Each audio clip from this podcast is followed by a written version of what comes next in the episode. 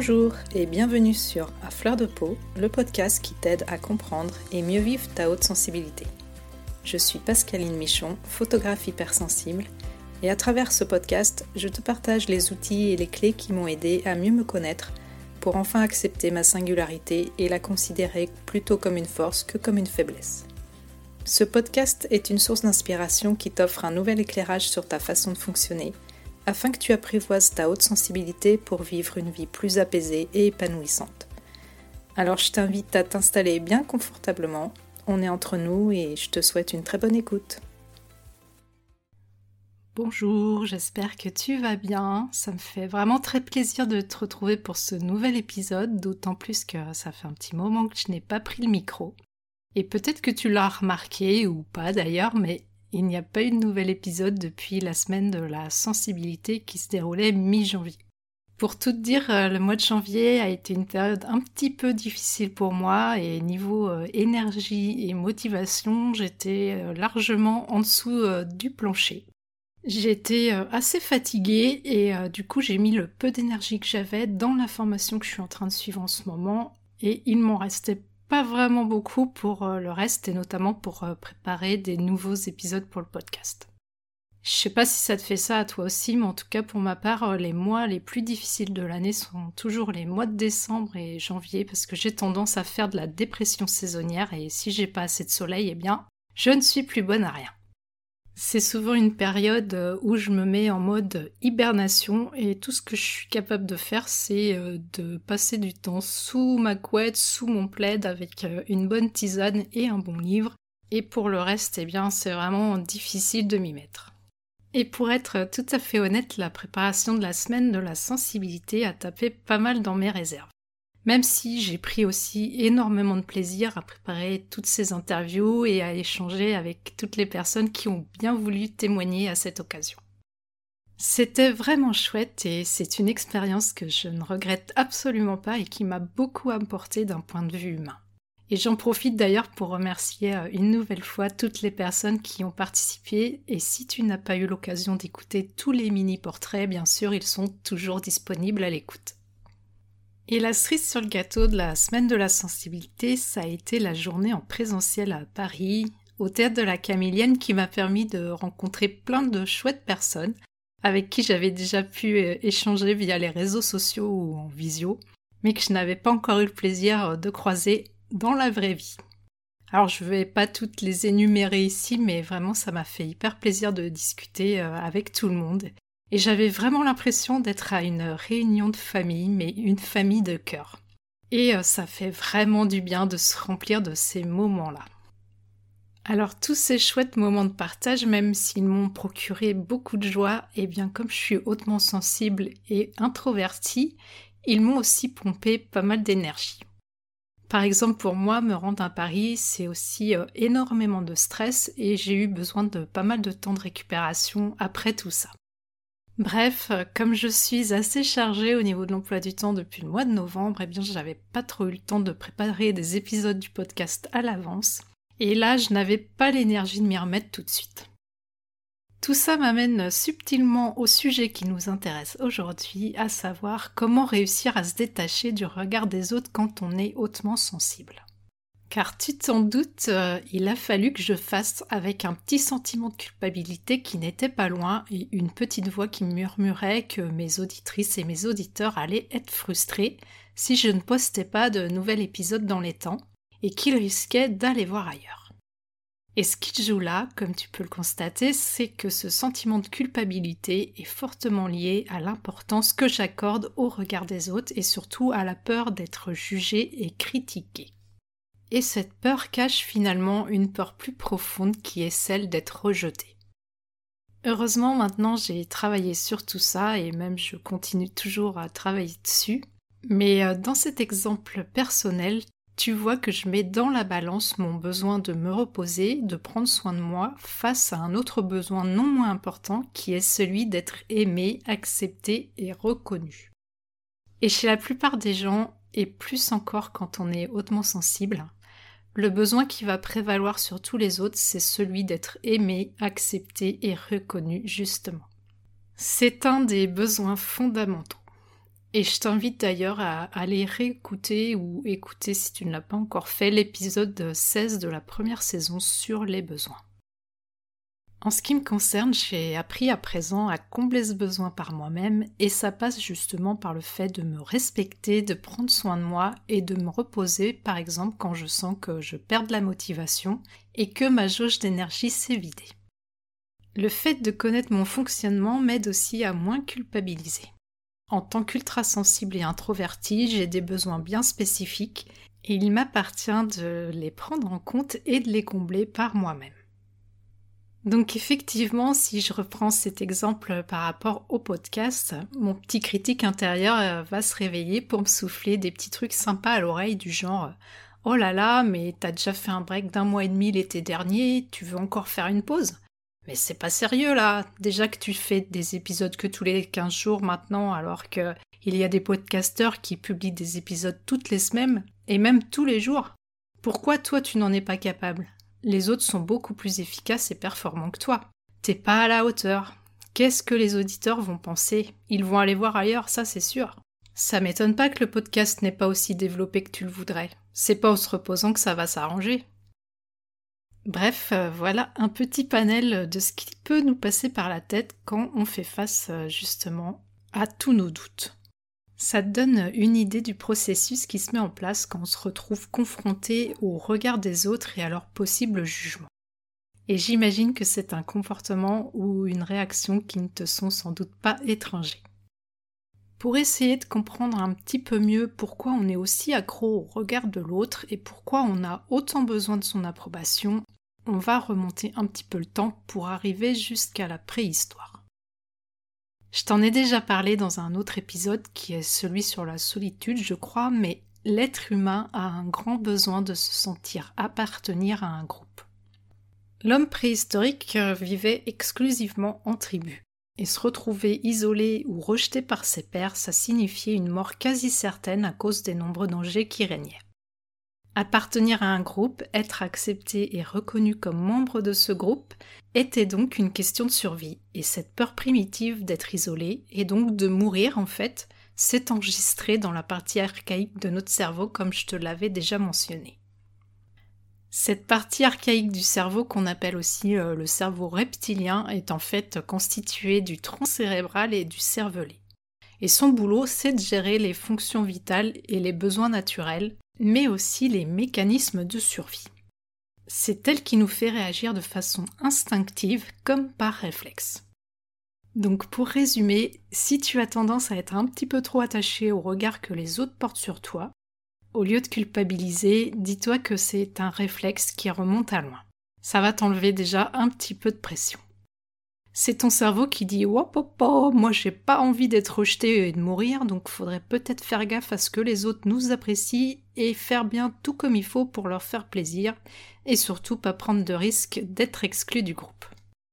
Et donc, dès que tu commences à envisager des actions qui pourraient être bénéfiques pour toi mais qui représentent un potentiel danger d'être rejeté, ton cerveau déclenche la sonnette d'alarme et il y a une grosse lumière rouge qui se met à clignoter dans ta tête.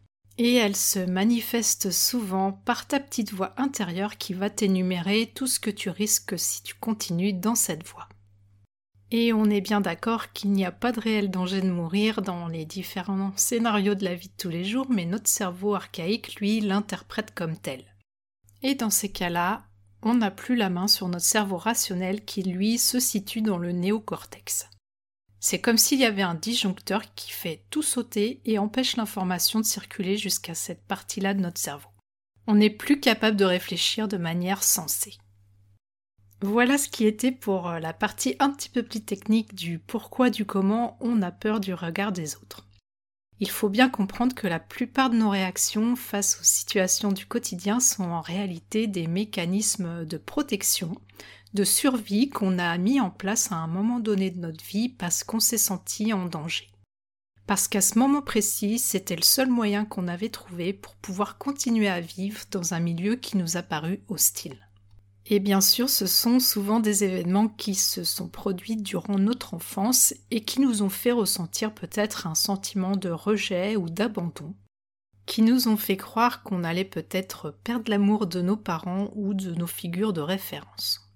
Et tout ça, bien sûr, euh, se met en place de manière inconsciente.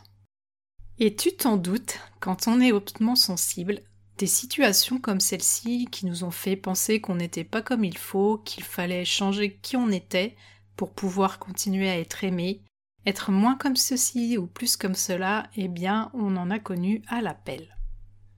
Et c'est de là que prennent racine la plupart de nos blessures émotionnelles. On a souvent remis notre puissance personnelle dans les mains des autres, on les a laissés définir notre propre valeur, on l'a recherché dans leurs yeux, dans ce qu'ils nous renvoyaient aussi en miroir. C'est donc la raison qui fait qu'on est tant attaché au regard des autres et notamment de nos proches, ainsi que du jugement qu'ils pourraient porter sur nous. On attend d'eux qu'ils valident nos choix, qu'ils nous félicitent, qu'ils soient fiers de nous, en gros qu'ils nous disent qu'on est des bons petits soldats et qu'on mérite un bon point. Et ces retours, on ne les attend pas seulement de nos parents parce qu'aujourd'hui on a grandi, mais on peut les attendre d'un conjoint par exemple, en exigeant qu'il nous assure de son amour encore et encore, ou d'un manager en espérant qu'il va enfin reconnaître la valeur de notre travail. Ce besoin d'être validé aux yeux des autres peut évidemment nous mener à la dépendance émotionnelle et affective. Sans compter que de nos jours, on est constamment confronté au regard des autres, que ce soit virtuellement par le biais des réseaux sociaux, ou dans la vie réelle, où on est toujours comparé, évalué et jaugé. On vit aujourd'hui dans une société du paraître et il faut bien le dire, si on n'est pas conforme, ou tout du moins si on estime ne pas être conforme aux attentes, on a vite fait de s'imaginer qu'on ne vaut pas grand-chose comparé à notre voisin, à notre collègue ou à notre tante Janine, peu importe. On trouve toujours bien évidemment quelqu'un qui a une meilleure vie que nous selon notre prisme de perception. Et j'aimerais ajouter aussi le fait qu'on vit dans une société contradictoire. D'un côté, cette société prône la valorisation de l'individu qui est constamment poussé à prouver sa valeur et son unicité, et en même temps, elle nous somme de ne pas trop sortir des conventions et de la norme. En gros, on nous dit d'être nous-mêmes, mais de pas trop dépasser des cases. C'est ce qu'on appelle une injonction paradoxale et ça crée inconsciemment un profond conflit interne. La conséquence dramatique de tout ça, c'est qu'on finit par vivre une vie qui n'est pas la nôtre. On s'auto-sabote en permanence et on s'empêche d'aller vers nos désirs et nos rêves. On se limite, on se rogne les ailes, on a peur de briller parce que ça pourrait potentiellement faire de l'ombre à notre entourage. On n'ose pas donner notre opinion dans les conversations, de peur d'entrer en conflit, on n'ose pas demander d'augmentation à notre boss alors qu'on pense la mériter amplement. On propose des services à des prix ridicules quand on est entrepreneur parce qu'on a peur de ne pas avoir de clients. On s'efface dans notre relation de couple pour satisfaire uniquement les besoins de l'autre. On ne sait pas dire non et on fait tout pour faire plaisir aux autres et le moindre choix devient une source de stress pour nous. A contrario, on peut aussi voir la vie comme un combat à mener, toujours être au taquet, travailler sans relâche, être perfectionniste et réagir au quart de tour quand on nous fait la moindre remarque. On éprouve beaucoup de ressentiment quand les autres ne voient pas tout ce qu'on fait pour eux et qu'ils ne nous remercient jamais. Tous ces comportements nous amènent à ressentir beaucoup de frustration, de colère dans certains cas, mais aussi de la tristesse, de la honte, de la culpabilité, qui entament notre confiance en nous et notre estime de nous-mêmes. Dans les deux cas de figure, en réalité, c'est qu'on s'accorde une très faible valeur personnelle puisqu'elle va être conditionnée par ce que les autres vont penser de nous ou par ce qu'ils vont pouvoir juger de nos actions. Alors comment faire finalement pour réussir à sortir de ce cercle vicieux et se détacher peu à peu du regard des autres et de la peur du jugement? Déjà, la première chose à prendre en considération, je crois, c'est de se dire qu'on ne pourra jamais vraiment s'en détacher complètement. Il s'agit en fait de trouver un juste équilibre qui nous permette de réaliser tout ce qui nous tient à cœur. Comme je te le disais tout à l'heure, c'est imprimé en nous, qu'on le veuille ou non. On a un grand besoin d'appartenir à un groupe, que ce soit un groupe familial, amical, professionnel, culturel, social ou autre. On en a besoin aussi pour pouvoir vivre harmonieusement en société, afin de savoir si nos actions sont justes ou si elles mettent à mal le bien vivre ensemble. Ça nous permet donc de nous situer et de pouvoir évoluer au sein de la société dans laquelle on vit. Et même si parfois on apprécie la solitude, on a aussi besoin d'être en lien avec d'autres individus pour s'épanouir pleinement. On peut donc juste chercher à être un petit peu moins dépendant du regard des autres et un peu moins en recherche de validation de leur part. Pour ça, il faut apprendre à remettre les choses en perspective. Est-ce que vraiment les autres vont arrêter de m'aimer et me rejeter si je donne mon opinion, si je dis non ou si je fais quelque chose qui me tient à cœur? Peut-être que certaines personnes effectivement ne seront pas d'accord avec toi. Peut-être que tu vas essuyer des refus. Mais ça ne veut pas dire pour autant qu'on va te rejeter ou que ça va remettre en cause ta valeur à leurs yeux. Il faut bien se rendre à l'évidence qu'on ne peut pas faire toujours consensus et qu'il y aura toujours des personnes qui ne partageront pas notre point de vue, qui n'aimeront pas la personne qu'on est et qui porteront des jugements sur nous. C'est un fait, on ne peut pas plaire à tout le monde. Mais en général, les personnes qui tiennent à toi ne vont pas s'en aller à la première occasion si tu as des opinions qui diffèrent des leurs. Et si jamais elles le font, eh bien c'est qu'elles ne méritaient pas de faire partie de ta vie. Pour reprendre mon exemple personnel, est-ce que je vais perdre des auditrices et des auditeurs si je reste plus d'un mois sans publier de nouvel épisode? Oui, probablement. Et je n'ai pas le contrôle là-dessus, mais je sais que les personnes qui apprécient vraiment le contenu que je partage feront l'effort de patienter un peu. La priorité pour moi ces derniers temps, c'était de préserver mon énergie et de me reposer. Et ça, c'est ce qui est le plus important à mes yeux. Alors là, évidemment, il s'agit d'une situation où les enjeux sont quand même assez limités. Mais quand on est hautement sensible et en plus euh, introverti, c'est clairement le genre de situation qui peut ébranler notre confiance et notre estime, surtout quand on a un critique intérieur ou un juge intérieur très fort. Là où ça se corse, c'est plutôt dans les situations qui impliquent les personnes les plus proches de nous, comme par exemple notre famille, nos amis ou les personnes dans notre sphère professionnelle. C'est souvent dans ce contexte-là que notre dépendance ou nos attentes sont les plus fortes. Là encore, il faut apprendre à revenir à soi. Il me semble important aussi que tu apprennes à décorréler la personne que tu es des actions que tu réalises. Ce que tu fais ne représente pas ce que tu es. Ce n'est pas parce que tu as été confronté à un échec que tu es nul, que tu ne vaux rien. Il y a sûrement aussi des tas d'autres choses que tu réussis parfaitement mais sur lesquelles tu ne prends pas le temps de t'arrêter parce que tu trouves ça normal. Donc on évite les je suis nul et on préfère les je n'ai peut-être pas réussi cette fois-ci, mais il y a certainement moyen que je m'améliore pour la prochaine fois. Donc voyons voir ce que je pourrais modifier pour ne pas répéter les mêmes erreurs. En réalité, personne n'est parfait, et les autres se débattent tout autant que nous avec leurs propres démons intérieurs, leurs propres difficultés, même si on a parfois l'impression que tout leur réussit beaucoup mieux que nous. On n'a aucun moyen de savoir par quels efforts ils passent pour paraître eux aussi irréprochables et dignes d'intérêt. Et peut-être même aussi à tes propres yeux sans que tu n'en aies conscience. Figure-toi que les autres ne peuvent pas s'imaginer une seule seconde que tu déploies toute cette énergie juste pour leur plaire et pour obtenir un petit peu de reconnaissance de leur part. Et si tu leur expliquais ça, la plupart tomberaient des nues et te diraient sûrement Mais pourquoi tu te mets toute cette pression? Bien sûr que je t'aime et que je trouve que tu es une personne formidable. Comment tu peux en douter? Alors si les autres n'en sont pas conscients, il est fort probable que toi-même tu n'aies pas conscience que peut-être une personne cherche à être irréprochable à tes propres yeux. Peut-être que ça peut être un de tes enfants par exemple. Quelle serait ta réaction si tu l'apprenais? Je t'invite à réfléchir un petit moment sur cette question. Apprendre à se détacher du regard des autres, c'est donc, comme je te le disais aussi, apprendre à revenir à soi. Pour ça, je te renvoie à tous les épisodes que j'ai déjà enregistrés sur l'estime de soi, l'amour de soi, l'affirmation de soi et tout ce qui permet de vivre peu à peu en meilleure relation avec soi-même. Apprendre à s'aimer, à se considérer avec bienveillance, ça permet aussi de remplir son propre réservoir en étant moins dans l'attente que les autres le fassent à notre place. Reconnecte-toi à ce qui est vraiment important pour toi, à tes désirs profonds, à tes rêves. Est-ce que tu as vraiment envie de te rétrécir toute ta vie et de regretter au moment de mourir de ne pas avoir osé? Bien évidemment qu'il ne faut pas non plus en faire qu'à sa tête au risque de se fâcher avec tout le monde. même si euh, au final ça ne regarde que toi. Du genre euh, désolé les cocos, mais maintenant ça sera que pour ma pomme. Mais toi aussi tu mérites d'aller vers ce qui te fait vraiment envie et ce qui fait sens pour toi.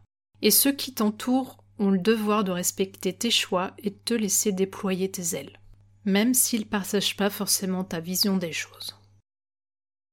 Un autre point sur lequel euh, je voulais aussi attirer ton attention, c'est le fait que si tu as très peur que les autres euh, te jugent et te critiquent, c'est certainement que toi aussi tu te comportes de la sorte et que tu portes des jugements sur les autres. Et honnêtement, on le fait tous, c'est tout à fait humain. Et franchement que celle et celui qui n'a jamais émis une critique ou un jugement envers autrui me jette la pierre. On ne peut pas être d'accord avec tout le monde ni apprécier tout le monde, c'est normal.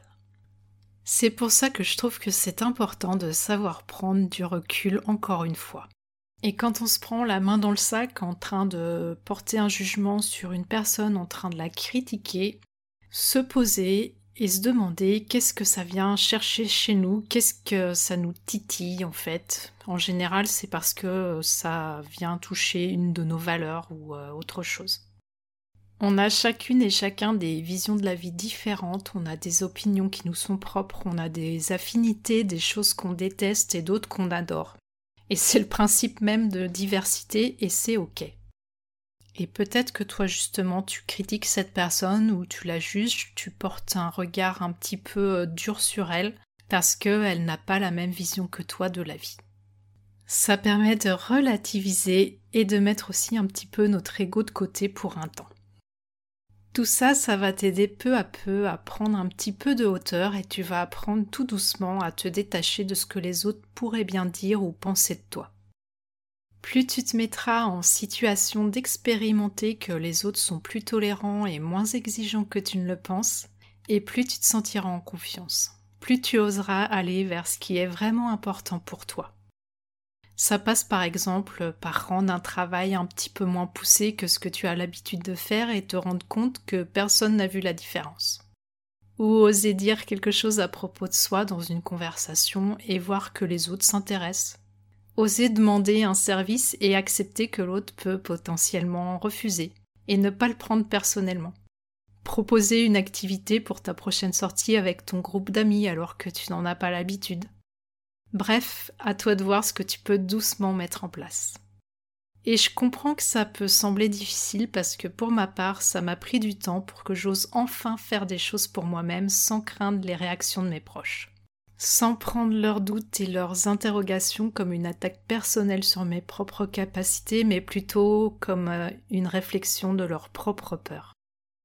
D'un côté, je pouvais être très confiante dans certains domaines de ma vie pour lesquels je me posais pas de questions et je pouvais mettre en place des choses qui semblaient peut-être courageuses pour d'autres personnes et qui me semblaient tout à fait normales. Alors que pour d'autres, je me sentais comme une petite fille qui a besoin d'une autorisation pour aller vers ce qui lui fait envie.